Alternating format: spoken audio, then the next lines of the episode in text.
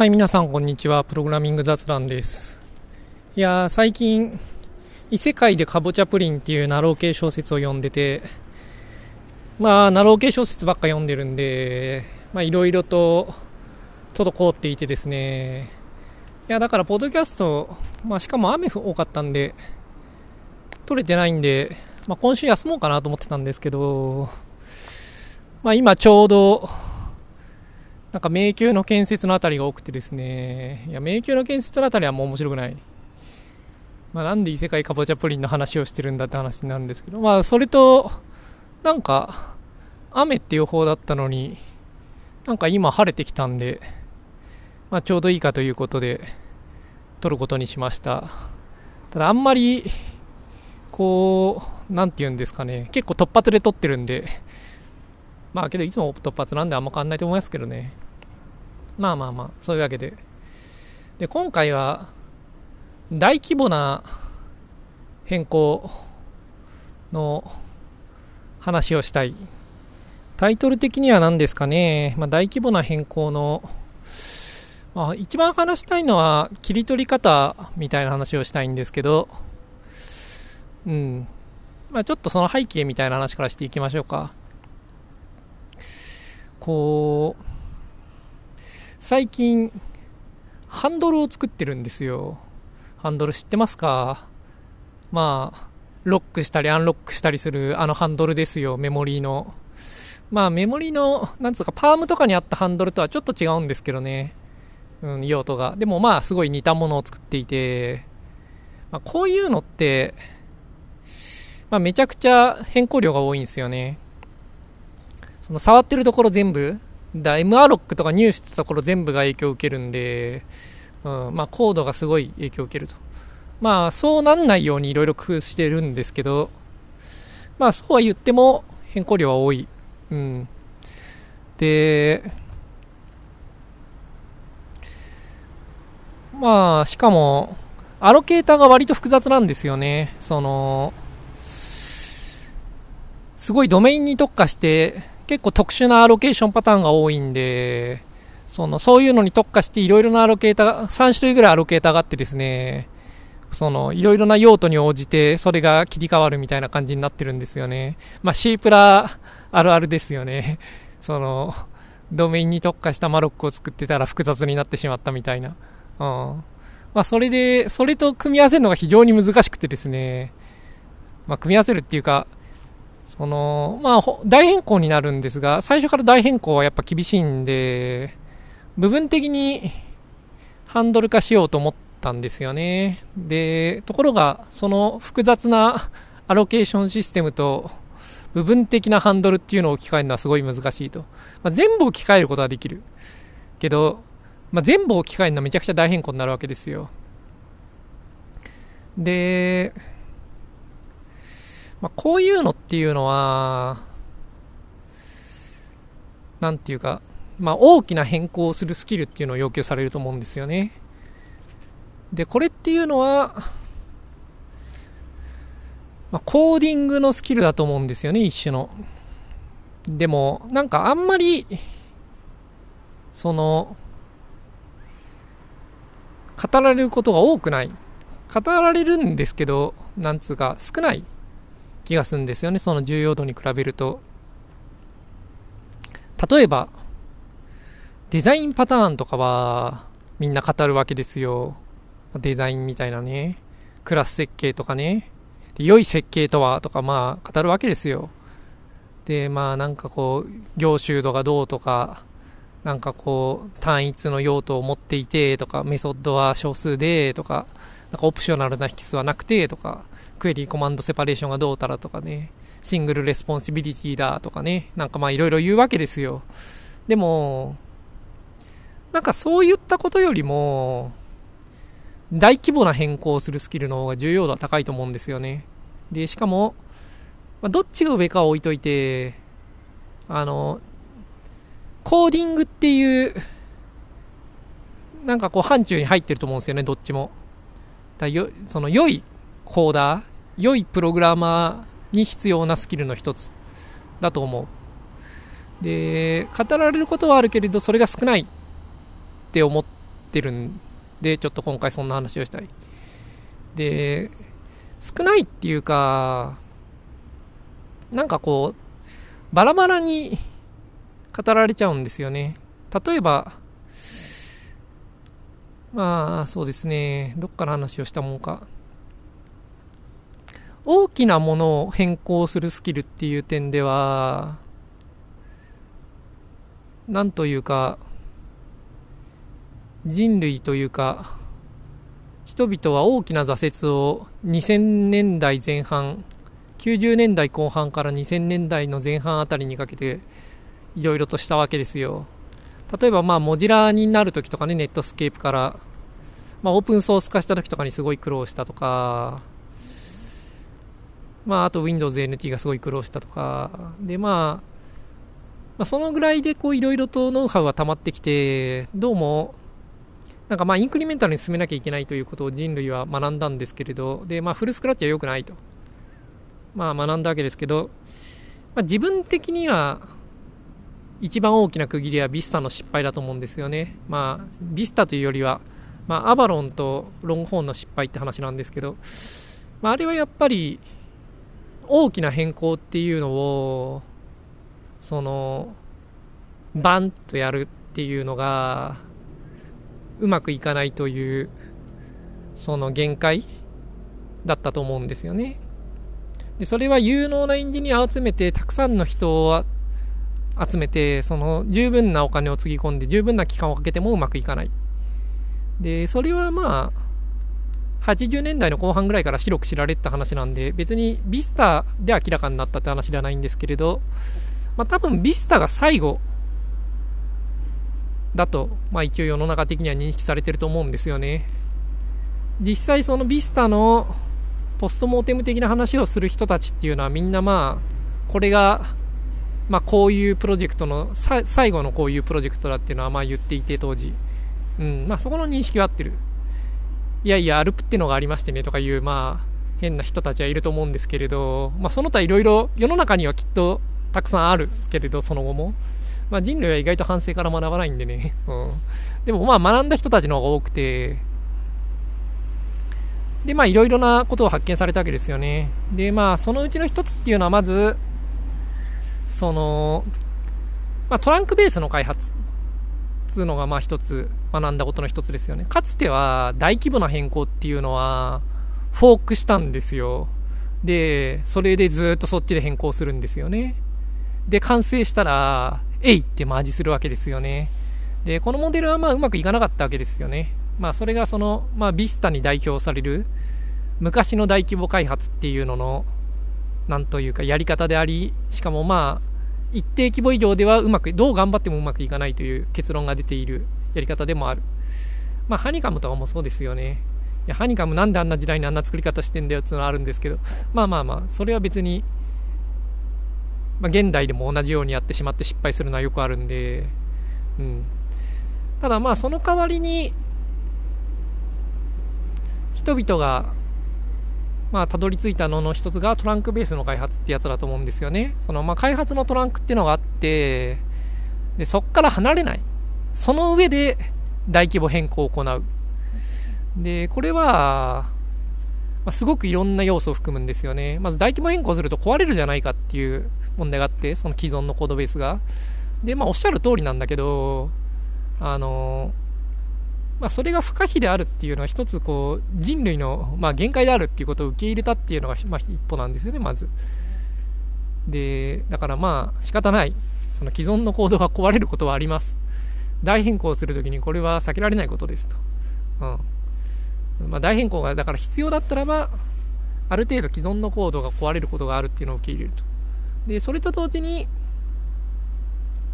その影響範囲をすごく小さくしようっていうまあ、いろいろな工夫があるわけですよね。まあ、例えば、フィーチャーフラグフラグっていうのはまさにそういう発明で、まあ、フィーチャーフラグ自体は別に、まあ、前からあるものだと思うんですけど、なんていうんですかね、それに依存した開発っていう、だ機能の途中の状態を入れると。でもまあ切ると。まあ、これっていうのは、かつては良くないと思われてたわけですよね。その、動かないのに既存のコードを壊しうるわけで、うん、それだったら if レフできるなりそもそもブランフォークした方がいいって昔は思ってたわけですよ。でもそのやり方では大きいものは作れないっていうことをいろいろな理由から、まあ、学んだと。で、まあ、今回はそのそっちのいろいろな理由についてはうん。まあ本題じゃないんで、まあ、そのうちまあ語りたい話ではあるけれど、まあ一方で自分もそんなに詳しくないんだよね、そこはね。うん、もっと詳しい人に聞いてみたいもんですね。まあそれはいいとして、そのまあ、とにかくトランクにまあいつも入れると。で、しかも作り書きを入れると。しかも、その、なんて言うんですかね。生きてるコードベースの上で大きな変更を行うっていうのが、まあ一つの発明だったわけですよね。大きなっていうのは3ヶ月とかかかるような変更をその、日々リリースされてるものの上でやるわけですよね。で、それっていうのは、まずその発想自体が発明だったし、そのやり方なんていうんですかね、その、まあ、フィーチャーフラグとかもまあ発明だったわけで、で、さらに、それ以外にもいろんな要素があるんですよね。それは、こう、そうなるように頑張ってるわけですよね、我々は。なんつうか、その、まあ、大きくフォークして、バンと完成させてマージっていうのは無理だっていうことを学んだ人が、じゃあ、これまでの、その開発で、ただ単純にフィーチャーフラグを持ってきて、途中の状態でコミットをすればいいかっていうと、そんなことはない。その、いろいろ工夫するわけですよ。で、この工夫っていうのは、なんていうんですかね、その、だポストビスタ時代というか、まあ、ポストビスタ時代と呼びましょう。ビスタよりも前に始まってたと思うんですけどね。だから、いつ頃からですかね、その、コンティニアスインテグレーションでインクリメンタルに開発をしなきゃいけないみたいな。だアジャイルみたいな潮流と、まあ、発展的デリバティブってやつですか。ギルブとかの80年代ぐらいの、まあ、そういうのと、大きいソフトウェア開発っていうのが、まあ、融合していった。まあ、自分的にはやっぱ WebKit ぐらいからなのかなと思ってますけどね。うん。まあ、そのぐらいの世代からの、なんというか、開発スタイルっていうのが、まあある。で、それっていうのは、いろいろな要素を組み合わせていると。で、まず一つあるのは、まあ、まず大きな変更があるときに、大きいっていうか、中くらいの変更があるときに、それを、たくさんのリファクタリングとちょっとの変更に分けるっていうのがあると思うんですよね。その、まあ、目的のコードっていうのが、まあ、まあ、なんとなくあるとふんわりと。でも、まあ、それをやろうとすると、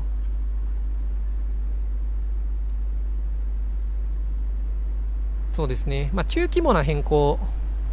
っていうのが、まあ、ここからの本題なんで、ちょっとその話からしますか。まあ、なんかこう、やんなきゃいけない、まあまあ大きい変更があると。で、まあ、最終的に何をやんなきゃいけないのかっていうのは、まあまあぼんやり分かってると。ただ、ぼんやり分かってるっていうのと実際に書いてみるっていうのの間には結構、まあ、ギャップはあってやってみると発見があるわけですよね。で、それっていうのは、そのちょっとここを変更してみたら、コンパイルが通らないと、あれ？って言って、あ、そっか、ここでもこういう風に使われてんのかとか思うわけですよね。で、そこで、なんかうーんと考えて、あ、そうかそうか、そういうこともあんのか、じゃあこうしなきゃいけないのか、みたいな風に、なんていうんですか、ぼんやりが、まあそうやって深まっていくわけですよ。で、それは前にも言ったと思うんですけど、ソースコードに聞く的な回があったと思うんですけど、まあそういう話なんですけど、だそのぼんやりあるものっていうのは、まあ最終形が完璧に見えてるわけじゃないんで、まあ、手をつけてみると、意外と影響範囲が広がっていくもんなんですよね。まあ、意外とっていうか、それは最初からある程度分かってるんですけど、ああ、なんかこれすげえ大変そうだなって思うことっていうのは、適当にこう、コードブラウザーでコロちょこちょこ見た感じよりは、大体影響範囲は多くて、で、それっていうのはそのコンパイルエラーとか、ユニットテストが起きるだとかでこういろいろと教えられながら、まあ、知っていくことになると。で、そういう時に、そのぼんやりと見えてるものをバンと実装しようとすると、まあ、実装しようとするとつうか、そこでこう、フィーチャーフラグで切って部分的にコミットをしていこうっていう時に、どういうコミット単位を作っていくかっていう、まあ、戦略が必要になってくると思うんですよ。まず、コンパイルが通らなきゃいけないと思うんですよね、途中でも。で、コンパイルを通すってのは、切り口が悪いと意外と難しい。そのどこまでも広がっていくんですよね、必要な要素っていうのは。まあ、最初作って、で、ここ部分的に変更しようと思うと、そのためにはここ変更しなきゃいけないと。あれ、そのためにはここも変更しなきゃいけないと。あれ、その、そうするとここにも影響を受けるからここも変更しなきゃいけないと。まあ、どんどん影響範囲が広がっていってですね、いつまで経ってもコンパイルが通らないと。まあ、これはなんていうか、失敗パターンだと思うんですよね。だからそこで、まあ、どうやってそういう事態を避けるのかっていうのが、中規模なコーディングをするときに必要な、中規模な変更をするときに必要なスキルの一つだと思うんですよ。で、まあ、そのうちの一つっていうのが、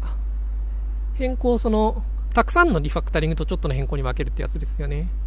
まあ、リファクタリングっていうのは基本的には1回1回は、まあ、小さな変更であると。まあ、そうとも限らないけど、まあ、大体そうであると。しかも、リファクタリングは基本的にはバグらない。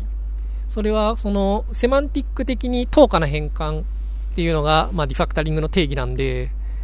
あの、で、しかも基本的には等価であると分かっている変更の積み重ねのみがリファクタリングなので、まあ、それはなんていうか強い意味でのリファクタリングで、コードクリーンアップはリファクタリングではないっていう、まあ、スタンスで話してますけど、だ基本的には、まあ、リファクタリングの積み重ねっていうのは、まあ、バグフリーであると。で、コンパイルも基本的にはどの段階でも通る。うん。で、それを使って目的のそばまでブワーってやっていくわけですよね。で、リファクタリングのそのコミット単位っていうのはリファクタリングが基本的には個々のリファクタリング自体はいつでもやめれてすごい小さい単位なんで、で、必ずコンパイルが通るんで、まあ、ユニットテストも通るんで、その適当な単位で良い。適当な意味的に意味のある範囲でリファクタリング1、リファクタリング2、リファクタリング3という形でまあコミットできると。で、その後、まあその目的の変更のそばまで、まあ、コードを持っていって、目的の変更の影響範囲をすごくなるべく小さくしておいて、で、そこから目的の変更をすると。まあ、こうすると、その変更しなきゃいけない時のコードの、なんていうんですかね、影響範囲って、影響範囲っていうか、変更しなきゃいけない範囲がすごく狭くなってから変更することになるんで、コード変更の時のコンパイルが通らない時間っていうのはすごい短い。うん。で、この何かの変更がぼやっとやんなきゃいけないことが分かっている時に、それをリファクタリングと変更に分けるっていうのは、そのポストビスタ時代の発明の一つだと思うんですよね。まあ、発明というか、なんていうんですかね、求められるスキルの一つだと思うんですよね。で、これは、まあ、みんな、そんなことは知ってるよって言うかもしれないけれど、人によってむちゃくちゃスキルに差がある。それは結構なんていうか、それなりにレベルの高いプログラマーでもかなり差がある。で、まあこれはなんかたまにそのことについて言ってる人は見かけるんですが、あんまり、その、表立っては言われないですよね。というのは、そうすると同僚の誰、お前はダメだっていう話であることがそばの人には分かってしまったりもするんで、うん、なんかあんまりこう、表では発言しない大人になりがちですが、ただすごいこれにはスキルに差があるんですよね。で、しかもこれすごいスキル低い人と働くと大変なんですよね。だからこう、なんか変更があるときに、すごいリファクタリングの山プラスちょっとの変更に分割するっていうのが、まあすごい重要であると。しかもまあそのコミット単位をどうやっていくかっていうのは、すごいコーディングスキルが問われるところであり、うん、まあそれはコーディング能力の一つなんですよね。でしかもあまり自明ではない。どう進めればいいかっていうのは。そのやんなきゃいけないコード変更っていうのはまあまあ、なんというかみんなわかるんですよね。そのある程度腕がいいプログラマーだったら。でもそれをどうリファクタリングと変更に分けるかっていうのは、あの、結構分からない人は多い。まあ、お前は分かってんのかって言われると、まあ自分は分かってるつもりなんですけどもちろん、あの、より上位の存在から見ると、いや、お前は分かってないって言われたら、まあそうなんだろうなと受け入れる準備あるぐらいの、まあ、非自明さがある。ただまあとにかく中規模な変更っていうのをそのライブのコードに対してその順番に入れていくっていう場合にはこれは必須のスキルだと思うんですよね。で、まあ、それとは別にその、まあ、より似たような話なんだけど作業の順番っていうのもすごい重要なんですよね。まあ、その前にちょっと今のリファクタリングベースの話をもうちょっと深めておくと、その、最初ぼんやりとしてるけれど、そのソースコードからのフィードバックを受けてどうしなきゃいけないっていうのが明らかになるっていう話はまあしたじゃないですか。で、リファクタリングベースのその変更っていうのもそうなんですよね。だ結局そのリファクタリング一個一個自体はすごい明確で、うん。まあ、そもそもリファクタリングブラウザーがちゃんと動いてればリファクタリングブラウザーをヘコヘコやっていくだけで、またはリファクタリングブラウザーが動くようにちょっと変更を入れるとかそういうだけなんで、まあほとんどなんていうか、一個一個の変更自体は自明なんですけれど、まあ、続けていく過程で思ってたのとは違うところが変更されたりして、まあいろいろな発見があるっていうことは一緒なんですよ。ただまあリファクタリングはそこはすごい切れてるので、まあ、切れてると人類が分かっている構成要素を組み合わせたものがリファクタリングなんで、うん。まあ、とにかく切れているんで、その発見に一個一個がこう小さい単位で行えるっていうのがまあメリットなんですよね。ただ、その、やはり選んだ道によって最終的なコードベースっていうのは結構違くて、だそのディファクタリングの山をその目的のコードにつなげるときにどういう道筋を選ぶかっていうので、その最後のコードも結構変わってくるんですよね。で、だからその、どの道筋を選ぶかっていうのは、コードのデザインにおいてすごく重要で、その、コーディング能力っていうのは、そのリファクタリングの道筋を、コードのデザイン能力っていうのは、リファクタリングの道を選ぶっていうのにかなり依存している。どの道を選ぶのかっていうのに。で、まあそのリファクタリングの他にも、その中規模な変更するときに、ま、どういう順番で変更するかっていうのもすごい重要だと思うんですよ。だから最初にコンパイルを通すのをどこにする。か最初にこことこことここを変更して、とりあえずコンパイルを通してコミットするっていう。その最初にどこを作るのかっていうのはすごい重要だと思うんですよね。で、例えばさっきのハンドルの話でいくと、その適当なサイズのメモリだけをハンドル化して、それ以外はまあ、なんかポインターを詰めたハンドル返して、まあやっていこうかなと思ったけれど、なんかこうフリーリストの管理とか、複雑な複数のアロケーターとの、なんかこう、やりとりとかいろいろあって、一部だけをまともなハンドルに差し替えるってのは難しいとか、まあいろいろあるわけですよ。で、まあそれは間違いだったと思って、今は、その完全に何もしないで一部のサイズだけハンドルにするっていうのは諦めて、単純にポインターをただラップしたハンドルを返すみたいな風な変更にしていこうかなと思ってるんですけど、最初は。まあ、それはすごい、なんていうか、具体例に過ぎないんで、その話自体はあまり重要ではないんですけど、なんかの変更するときに、ま最初のコンパイル地点をどこに置くのかっていうのはすごい重要だと思うんですよね。それはどっから変更していくかっていう話になって。で、これはさっきのリファクタリングの話と一緒で、この途中で発見があるわけですよね。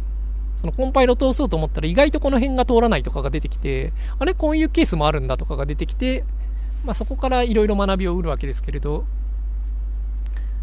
で、まあその学んだ結果その後の作業っていうのは変わっていくから、やっぱりこの、どういうコンその最初のコンパイルできるポイントをどこに置いて最初に何の変更するかでその次に何の変更して、その最初に、次にコンパイルできるポイントをどこに置くかっていう、その選択っていうのは、あの、リファクタリングの道筋を決めるのと同じような話として、やはり最終的なコードに影響を与えるわけですよ。というのはそのコードの途中で発見があって道が変わっていくんで、最初にどこからスタートしてどういう道を通るかっていう選択をすると、まあ出来上がるコードっていうののデザインには大きな変更を受けると。で、これもやっぱりすごいこの、自明な答えはないけれど、まあ、その、後説が出るところなんですよね。だから上手い下手が出るところで。で、それはコーディングのスキルっていうもんだと思うんですよ。で、この、ぼやっとしたまあまあでかい変更があるときに、それをとりあえず最初コンパイルできるどこから始めるかっていうのはすごい重要で、始めがすごい重要ですよね、この手のものは。最初2個ぐらい、そのいい感じでコンパイルできるコミットが作れれば、まあ勝ったも同然なんですけれど、これはなかなか難しい。うん。まあなかなかそれが難しいから、大きな規模の変更は大変なんですけれど。まあ一方でこれは一つ、その、ライブなコードをいじっていくっていう、だからトランクベースの開発で大きな変更をしていくという時の、なんというか重要な問題だと思うんですよね。うん、その一見するともう全部コードぐわーっといじんなきゃいけなくて、うん、その間、大きくフォークするしかないような気がするのを、うまいこと切り取って、その、そんなに変更量なくとりあえずコンパイルは通って、まあ、フィーチャーフラグでディセーブルできるように切るっていうのは、これはすごい難しくて、うん。まあ、なかなかうまくいかないですけどね。いやでもまあ、そういうのをどうやって切るのかっていうのは、すごい頭を使うところだし、スキルが出るところだし、しかもポストビスタ時代における開発においてすごく重要な部分である。あまあこのね、切り方っていうか最初にコンパイルどこで通るようにして、その次のコンパイルをどこで通るようにしてみたいな、その道筋を最初に考えるっていうのは、こう、難しい作業だと思うし、クリエイティブなところだと思うんですけど、なんかあんまりノウハウとかないですよね。今んとこアートな部分で、プログラマーがムムって考えて、うん、なんかおかしいとか言って、うん、なんかやる気出ないんで散歩行ってきますとか言って散歩とか行って、なんか懸垂とかしたりしてみたいな。まあ別に そこは個人差がありますが。まあけどなんか手が動かないでやんないっていうのは、なんかよくあることですよね、この手のことで。で、まあどうやって進めるかっていうのを考えてって、みたいなのは。だなんていうか、考えてるんですよね、みんな。だこの、大きな変更をするための、この、どこでコンパイルするかっていう、すごく重要な問題において、どのようにそれを行ったらいいかっていう問いに対する答えは、一生懸命考えるみたいな。まあ、小学生かよ、みたいな。コナミ感があるんですけど、うん、まあけど小学生なんですよ。小学生みたいな本当にそんな対策しか今のところなくて、まあ、みんな考えてるわけですよね。ただ、その、考えるときには、その、何を望んでるかっていうのはすごい重要で、だからトランクベースの開発にふさわしいコミットを作り出すっていうのをすごく重要な目標として強烈に意識した上で、まあ、考えるわけですよね。で、このすごい、この強烈な意識っていうのはすごい重要で、だそのために、その大規模な変更の現代的な姿っていうのがどういうものかっていうのをちゃんと理解しておくっていうのがまあ大切だと思うんですよね。で、まあそういう話ってのは、されてると思うんですけど十分に。なんか、こう、あんまりうまく、こう、なんて言うんですかね。まあ少なくとも定番書籍がないと思うんですよね。まあ、最近のソフトウェア開発周りはみんな定番書籍がないんですけれど、まあ、技術書は終わったっていう話でもあると思うんですけど、まあ、結果としてそれをなんか伝達するのはまあまあ難しくなってると思うんですよ。だそれは、で、なんか、その結果として、その前の時代の伝達がうまくいってた ところばかりが語られがちで素人には、まあ不健全ですよね。だからね、その、オープンクローズドプリンシプルとかを真顔で今が今更言っていながらそのそもそもになんか中規模な変更をぐちゃっと入れるみたいないやお前はそういうことを語る前にもっとやんなきゃいけないことがあるみたいなことはまあよくあるわけですけど、まあ、そういうのは普通はね最近はレビューで弾かれるんですよね。だからまあそれでいいんですけどそれって何ていうか昔の職人的なやり方ですよね。その目で見て盗めみたいな。まあ目で見てじゃなくてちゃんと指摘はするわけですけれど。なんかちゃんとした、こう、教育を、なんて言うんですかね、書籍とかの形で、まあ、スケールさせて行うということは、まあ、あんまりされてない気がする。で、もうちょっと、した方がいいと思うんですよね。大規模な開発っていうのを、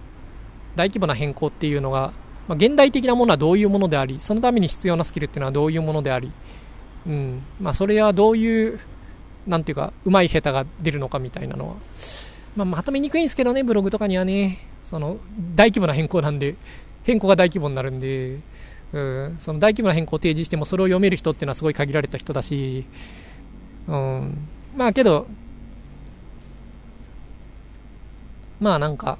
そこにはコーディング能力においてすごく重要な差があると。いや、コーディング能力にどういう、なんというか、段階があるのかっていうのは結構いい話だと思うんですよね。なんか人と通り、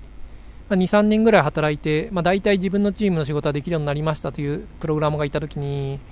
そこから先に何があるのかっていうのをちゃんと伝えるためには、コーディングっていうのにはどういう上達の、なんつうか度合いがあり得るのかっていうのをちゃんと提示した方が本当は良くて、ただこれは難しいところがあって、うん、それは暗に、ベテランのプログラマーにお前ダメだっていう部分を含んでいて まあ喧嘩になりがちなんですよね。うん。だから、けどまあそれは多分喧嘩しながらでも頑張って、うん、固めた方が本当はいいところだと思うんですけど。まあこのポッドキャストではやっぱコーディングすごい重視するんで、コーディングっていうののうち、まあどういうなんかこう、うまい下手が出るところがあって、それの上達の難しさっていうのはどの辺にあるのかみたいな話はまあしていきたいなと思ってます。で、まあ今回は大規模な変更のために、まあどういうふうに切るか。か変更の順番をどうしていくのかっていうのはすごい重要だっていう話と、まあリファクタリングを重ねてちょっと変更みたいな風なやり方っていうのの、ルートの選び方もすごい重要だって話がまあ今回の本題ということでまあ、それではまた来週。意外と30分超えましたね。今回短い予定だったんですけどね。まあいいや。うん、まあそれではまた来週。